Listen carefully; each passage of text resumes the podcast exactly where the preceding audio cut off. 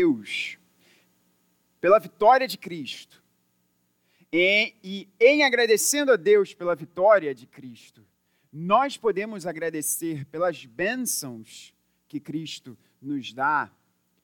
E uma dessas bênçãos é como o nosso querido pastor Vinícius disse, aquela promessa que se encontra no profeta Jeremias de Deus dizendo que daria pastores que Deus daria líderes para a sua igreja, porque na verdade ali os pastores devem ser entendidos como líderes do seu povo. Dias assim nós glorificamos a Deus e vemos como Deus é generoso, como Deus é fiel às suas promessas. Portanto, o alvo deste culto é a glória de Cristo. Ele é o astro dessa manhã. Ele é o dono de todas as coisas. E há um fio condutor, há um fio de ouro que percorre a história de todos os homens e mulheres que lançaram o seu coração e continuam a lançar, e certamente esse fio de ouro há de percorrer a história daqueles homens e mulheres que ainda lançarão a sua vida ao ministério.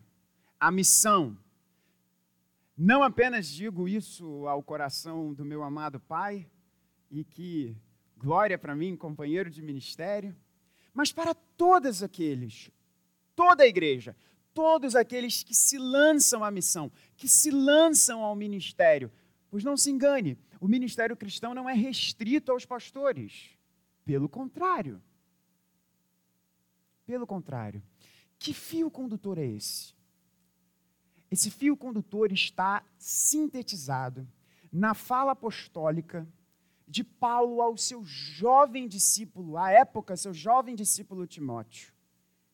E está sintetizada nessa frase: segundo o evangelho da glória do Deus bendito, do qual fui encarregado. O fio condutor, o fio de ouro que percorre a história de homens e mulheres que se dedicam ao ministério, que se dedicam à missão, que respondem ao chamado de Deus, dizendo: Eis-me aqui, envia-me a mim, é essa frase. Fui encarregado do evangelho da glória do Deus bendito. 1 Timóteo 1,11. E nessa manhã, nós faremos uma introdução bem rápida, já concluindo o ponto. E deixaremos que a própria Escritura, através dessa grande nuvem de testemunhas que temos diante de nós, homens que levaram essa bandeira, o Evangelho da glória do Deus bendito, vamos deixar que eles falem que alguns deles falem por uma questão de tempo.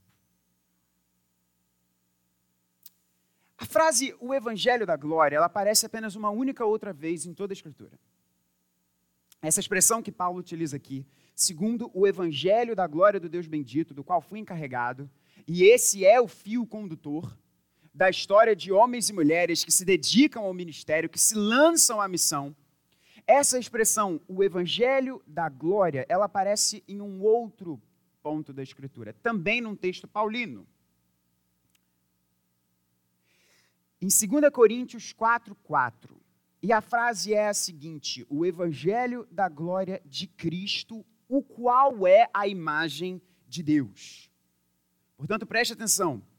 O evangelho da glória do Deus bendito é justamente o evangelho da glória de Cristo, que é a imagem de Deus. O evangelho da glória do Deus bendito é justamente o evangelho da glória de Cristo, que é a imagem de Deus. O evangelho da glória de Deus é o evangelho da glória de Deus na face de Cristo. Disso nós podemos depreender que a glória de Deus, e nós já vamos entender o que é a glória de Deus, que audácia, né? Nós vamos lançar as bases para entendermos o que significa quando os autores bíblicos, quando o Espírito Santo nos diz sobre a glória de Deus. Mas disso nós podemos depreender que a glória de Deus, o ápice dessa glória de Deus, a sua mais magnífica expressão, são justamente, ou na verdade é justamente, aquilo que constitui o Evangelho como boa notícia.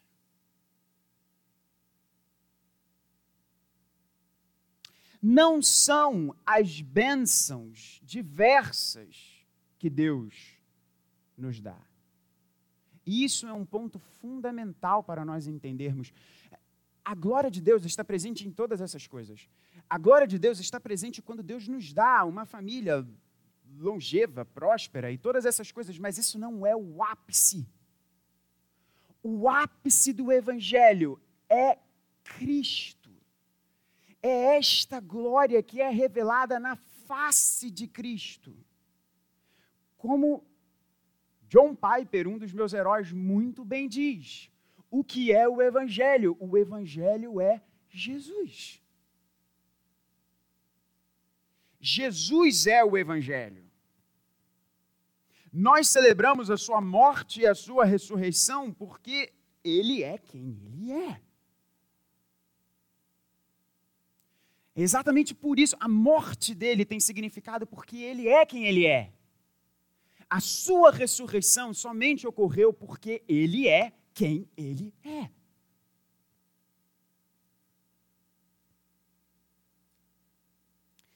Portanto, para o espanto de todo o universo, o ápice da glória de Deus é revelado justamente em Sua graça, nesse Cordeiro que vem a nós e se entrega por nós e morre em nosso lugar. Veja, não é isso que nos diz o livro de Apocalipse? Um dos cânticos que João nos retrata, que nós estaremos cantando. Digno és de pegar o livro e de quebrar os selos, porque foste morto, e com o teu sangue compraste para Deus os que procedem de toda tribo, língua, povo e nação. Portanto, o ápice da glória de Deus é a glória de Sua graça. E o ápice da graça de Deus é a entrega de Cristo Jesus na cruz por nós e vencendo essa morte ao terceiro dia.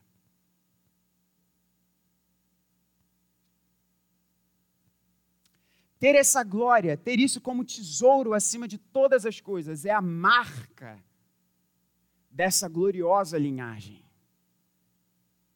de homens e mulheres que se dedicam ao serviço, que se dedicam à missão. Que é a glória de Deus. Você que me ovelha sabe que esse é um dos temas mais preciosos para o coração desse pastor. E você já me ouviu a não ser que você esteja nos visitando ou caminhando conosco há pouco tempo, você certamente já me ouviu dando essa explicação, mas vale a pena trazer de novo, porque nós devemos ser lembrados. O que significa quando alguém diz glória a Deus, glorifique a Deus, viva para a glória de Deus? O que significa isso? Para que isso não seja reduzido a um jargão evangélico, é fundamental você entender o que os autores bíblicos têm a nos dizer quando falamos sobre a glória de Deus. E quando nós olhamos o campo léxico dessa palavra, na verdade, o campo semântico, perdão, dessa palavra, nós vemos que glória, glória em todo o Antigo Testamento, está associado a valor, a beleza.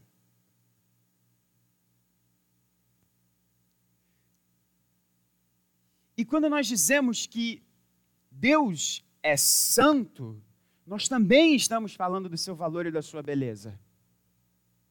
Mas quando falamos de sua glória, nós estamos falando da expressão dessa, dessa beleza, a expressão dessa glória, a expressão desse valor. Veja bem, em Isaías 6, o que os anjos dizem, o que aqueles serafins, na verdade, dizem: Santo, Santo, Santo é o Senhor dos exércitos. Toda a terra está cheia da sua glória. Você poderia esperar que eles dissessem: Santo, Santo, Santo é o Senhor, toda a terra está cheia da sua santidade. Mas eles dizem: toda a terra está cheia da sua glória. Portanto, quando nós dizemos: Viva para a glória de Deus, glorificado seja o Senhor, Isso é para a honra e glória de Cristo, é para que Cristo apareça, é para que a sua beleza apareça, é para que a sua justiça apareça, a sua misericórdia, a sua, a sua grandiosidade. Por isso que Davi nos diz: não a nós, não a nós, Senhor, mas ao teu nome da glória. Ou seja, que eu diminua e que tu apareças, que tu cresças. Basicamente é isso. Aquilo que João Batista vai dizer em relação ao nosso Senhor Jesus. Portanto, essa linhagem, esse fio condutor, esse evangelho da glória do Deus bendito, essa compreensão de que eu fui encarregado, eu recebi este evangelho e eu levo a bandeira deste evangelho, deste evangelho que tem como ponto fundamental e absoluto não dizer que você vai ficar rico ou que tudo vai acontecer de bom para a sua vida, mas dizer que você tem o bem supremo, que é Jesus. E nada mais importa, tudo comparado ao caráter e à presença de Jesus não passa de lixo. Essa é a herança daqueles que servem a Deus, homens e mulheres que se dedicam ao ministério de Cristo, que vai muito além do que o pastorado, mais uma vez mas que bom pensarmos nisso quando estamos celebrando e dando graças a Deus a vida, pela vida de um pastor. E a minha oração, e a minha oração, é que você, não somente nessa manhã, mas ao longo de toda a sua vida, eu falo isso para você, meu Pai amado, e para todos nós aqui, que nós compreendamos a profundidade nós compreendamos a profundidade, que a gente ame a grandeza e que a gente viva a alegria dessa herança. Dessa herança que olha para tudo e diz: sou feliz com Jesus. Dessa linhagem que diz: eu me alegro na mensagem da cruz. Eu me alegro na mensagem da cruz. Nessa linhagem que diz: aquele que se gloriar, glorie-se no Senhor. Percebe? Aquele que tem algo a dizer sobre si mesmo, que diga sobre Cristo.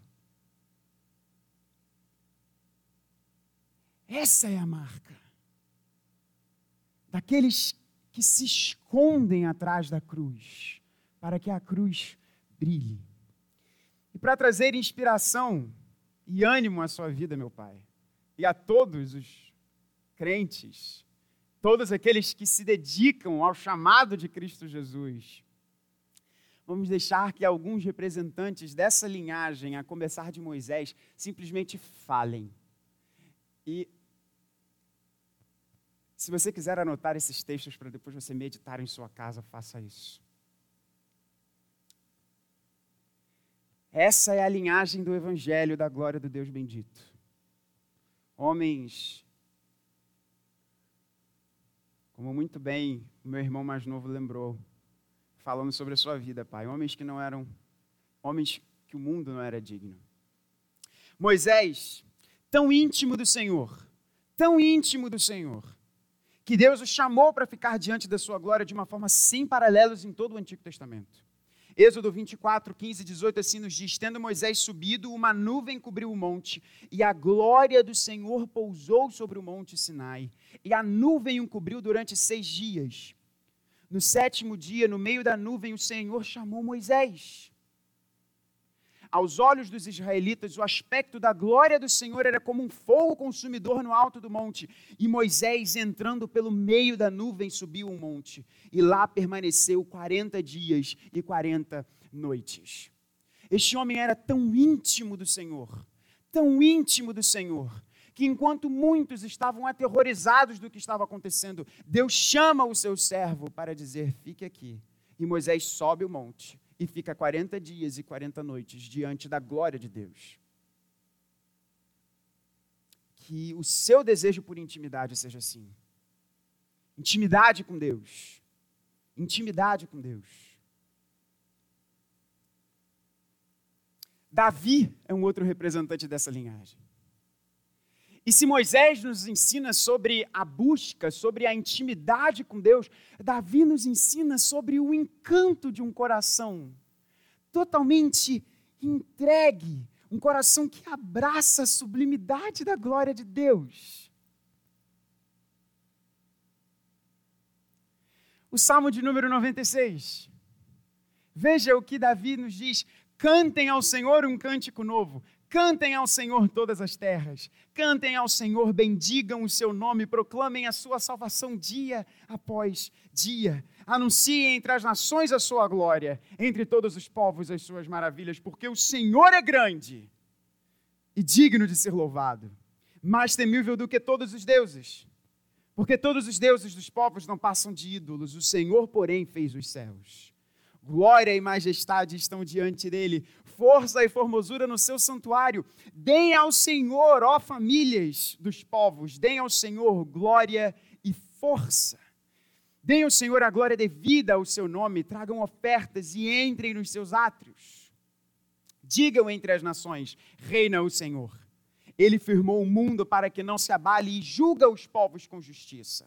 Alegrem-se os céus e a terra exulte, ruja o mar e a sua plenitude, alegre-se o campo e tudo que nele há, cantem de alegria todas as árvores do bosque na presença do Senhor, porque vem, vem julgar a terra, julgará o mundo com justiça e os povos de acordo com a sua fidelidade. Se Moisés nos ensina sobre a busca pela intimidade com Deus, Davi nos ensina o encanto de um coração completamente maravilhado com a beleza do Senhor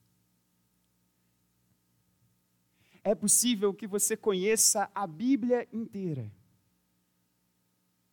que você memorize os seus versículos, e ainda assim não ter um coração encantado com a beleza de Deus. Busque esse encantamento. Meu pai busca esse encantamento. Esse, esse desejo de se encontrar diante de Deus e rasgar o coração. E eu pergunto a você: quando foi a última vez que isso aconteceu na sua vida? Quando foi a última vez que você parou para contemplar a beleza daquilo que você canta, daquilo que você lê, do caráter de Deus? Davi, sendo rei, dizia: Cantem não a mim, mas cantem ao Senhor. Isaías nos ensinando sobre o zelo com a glória de Deus. Eu sou o Senhor, este é o meu nome, não darei a mais ninguém a minha glória, nem a minha honra, as imagens de escultura. Isaías 42, 8. Direi ao norte, entregue, e ao sul, não os impeça de sair. Tragam os meus filhos de longe e as minhas filhas dos confins da terra, todos os que são chamados pelo meu nome. E eu os criei para a minha glória, sim, aqueles que formei e fiz. Não apenas a busca da intimidade, não apenas a busca pelo encantamento, mas a busca pela certeza do senhorio de Deus. Nós não servimos a um Deus qualquer. Nós servimos o Criador dos céus e da terra, o Senhor de toda a glória. Ele mesmo diz: Eu sou o Senhor, não darei a mais ninguém a minha glória, nem a minha honra às imagens de escultura. O fio condutor da história destes que servem a Deus é um fio condutor de proclamação contra os ídolos dos seus tempos. E quantos ídolos dos nossos tempos querem roubar a glória de Deus para projetos de dinheiro, de política, de poder? Deus não dá a sua glória a nenhum outro. E Isaías nos ensina a sermos ciumentos pela glória de Deus. Se Isaías nos ensina o ciúme, Jeremias nos mostra a necessidade de termos um coração pastoral. E escute isso, meu pai, escute isso, você, servo, serva de Cristo. Em Jeremias 13, mostra um dos textos que tem que mexer com o nosso coração. Jeremias 13 diz: Ouçam e prestem atenção, não sejam orgulhosos, porque o Senhor falou.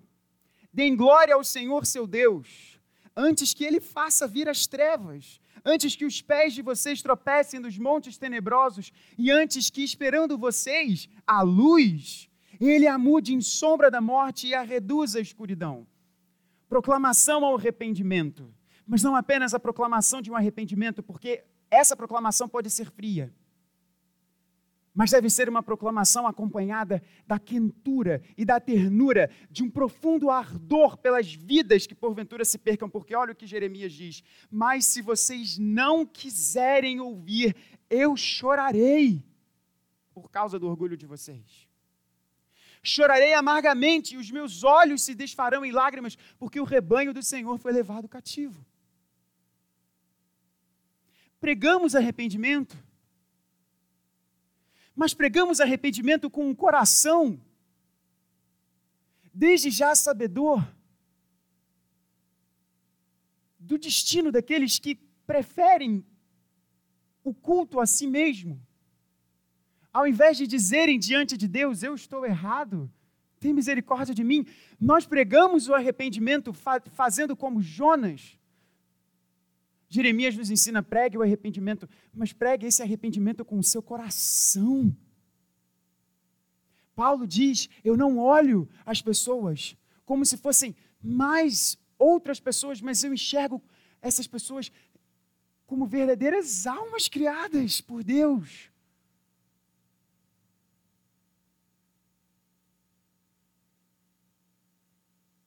Jeremias nos ensina um coração pastoral a intimidade de Moisés, o encanto de Davi, o zelo de Isaías, o coração pastoral de Jeremias.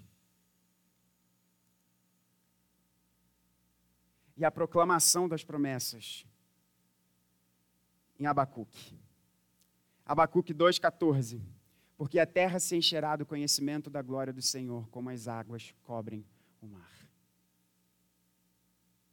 Há promessas grandiosas na Escritura. Que nós sejamos arautos dessas promessas. Se a nossa mensagem for apenas juízo, nós estaremos pregando uma mensagem que não para de pé. Porque Deus apresenta o juízo e Deus apresenta as suas promessas de misericórdia, de arrependimento, de renovação de todas as coisas. A nossa mensagem deve ser a Bíblia toda e a Bíblia inteira e Abacuque, Zacarias diz: Eu mesmo serei no meio dela a sua glória, apontando para esse tempo glorioso de promessa de Deus. Vamos ao Novo Testamento. Temos muitos outros nomes aqui, mas isso virá para um outro contexto. Numa pastoral, Pai. Jesus. Jesus que nos ensina a termos uma vida verdadeira uma vida, uma vida real. Assim brilhe também a luz de vocês diante dos outros, para que vejam as boas obras que vocês fazem e glorifiquem o Pai de vocês que está nos céus. Vivam verdadeiramente a glória desse Evangelho. Esse Jesus que, não obstante a sua onipotência, caminha em direção à hora da sua morte, para a glória de Deus e diz: Agora minha alma está angustiada, e o que eu direi? Pai, salva-me desta hora? Não. Pois foi precisamente com este propósito que eu vim para esta hora. Pai, glorifica o teu nome. Então veio uma voz do céu: Eu já o glorifiquei e ainda o glorificarei. Cristo Jesus sabia que para verdadeiramente viver para a glória de Deus é necessário o sacrifício. E quantas vezes nós buscamos o nosso conforto ao invés do sacrifício? Quantas vezes nós, que servimos aquele que disse que não tinha onde recostar a sua cabeça, nós queremos ter o nosso conforto?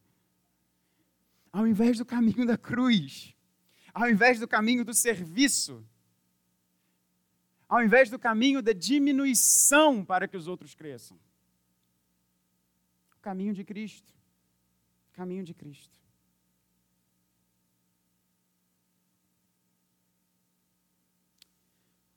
Como Paulo, que também nos exorta a vivermos para a busca da glória de Deus.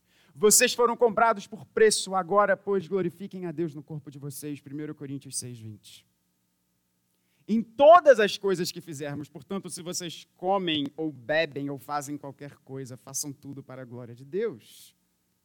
Porque dele, por meio dele para ele são todas as coisas, a ele seja a glória para sempre. Amém. Nós cantamos isso. E em 1 Timóteo ele diz assim ao Rei eterno, imortal, invisível, Deus único, honra e glória para todo o sempre.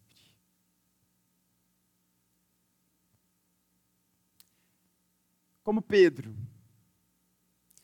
que nos mostra que o serviço deve ser na força do Senhor, não na nossa força. Não na nossa força. E isso é para a glória de Deus. 1 Pedro ele nos ensina: se alguém serve, faça-o na força que Deus lhe dá. Para que em todas as coisas Deus seja glorificado por meio de Jesus Cristo. A quem pertence a glória e o domínio para todo sempre.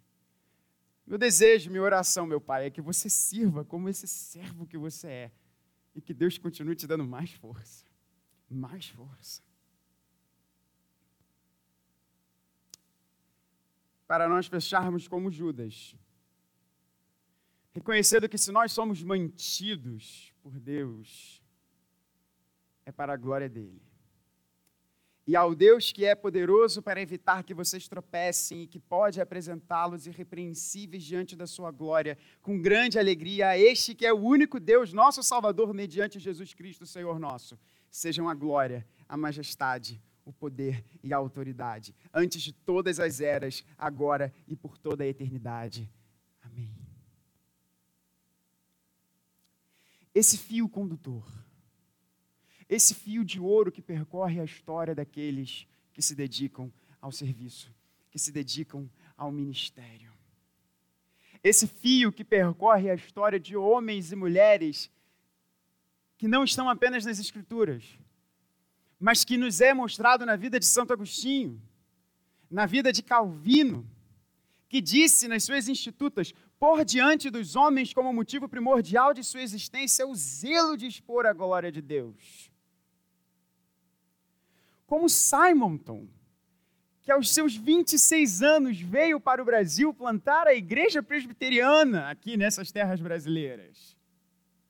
Com 26 anos. E pesquisando durante essa semana sobre um dos seus sermões, pregado na igreja do Rio, ele disse: Meus amigos, é singular ver como todas as questões se resolvem por meio desta regra prática.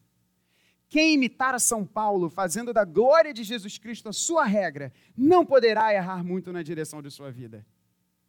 É raro o caso de dúvida que não se resolve assim. Que essa seja a regra da sua vida, meu Pai. Que essa seja a regra da nossa vida como Simonton, que tantas vezes em seus sermões, em suas cartas, disse: Quem me dera um coração totalmente para Cristo. Essa linhagem, a linhagem do Evangelho da glória do Deus bendito, percorrido por meio da vida de homens e mulheres, como Dona Dorcas, como o reverendo Tiago Rodrigues Rocha, como o reverendo Zaqueu Ribeiro como na sua vida, meu Pai. Como na vida de tantos homens e mulheres que se lançam a esse ministério. E a minha pergunta a você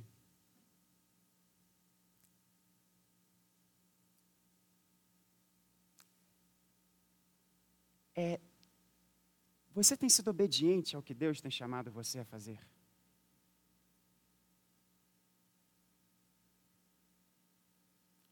Estes homens não mediram esforços, esses homens e mulheres não mediram esforços.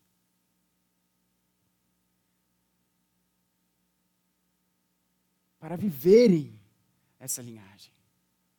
Eu quero dizer a você, há uma grande herança aguardando você.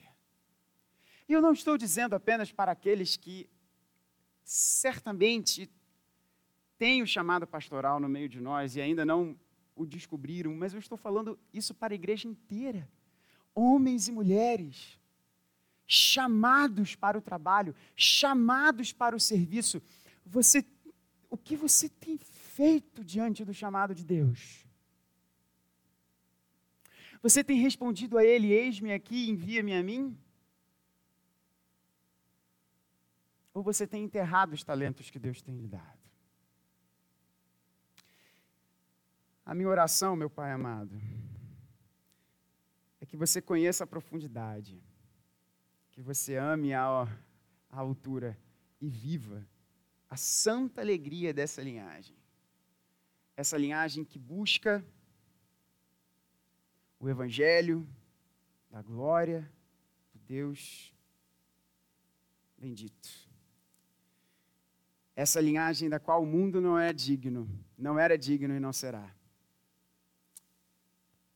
sabedor de que vale a pena viver por esse chamado. Vale a pena viver essa linhagem. Eu acho que o Bola não está aqui, senão eu até iria pedir para a gente tocar aquela canção, que eu sei que você gosta também, dizendo vai valer a pena. Pode ser? Será que dá? Depois? Eu não sei. Eu não estou entendendo, meu presbítero. A mímica. Ah, tá bom. Ok. Então, será que nós podemos cantar? Dá tempo, meu heavy mal? E meu pai, essa foi uma mensagem um pouco diferente, né, do que seu filho costuma preparar, né? É, eu quis, é, é, de fato, deixar a escritura falar. E uma coisa, e não apenas meu pai, mas toda a igreja, vocês viram como que esse tema precioso da glória de Deus está aqui demonstrado mensagens e mensagens, e irmãos, eu, eu preparei muitas outras expressões aqui. Se você quiser, você fala comigo que eu te mando todas as referências. Esse fio condutor da glória de Deus. E que você, meu Pai, e que vocês, minhas ovelhas, busquem essa glória, busquem esse valor, busquem essa beleza nós não fomos colocados aqui para termos uma vida que, busca meramente conforto. Nós fomos colocados aqui por Deus para nós resplandecermos a Sua beleza, para nós nos encantarmos com a beleza de Deus. E as pessoas olhando para a nossa vida vejam essa beleza. Nós fomos chamados para sermos velas que queimam, que ardem e que se deixam consumir. Que a sua resposta como adolescente para Deus, Pai, seja a mesma resposta todos os dias da sua vida. Quando você se converteu lá na igreja do Rio. E que eu e você tenhamos sempre essa resposta, o grande sim para essa linhagem do evangelho da glória do Deus bendito. Porque vale a pena, vale muito a pena. Bola, será que dá para a gente tocar? Vai valer a pena? É, só preciso do tom aqui. Você pode,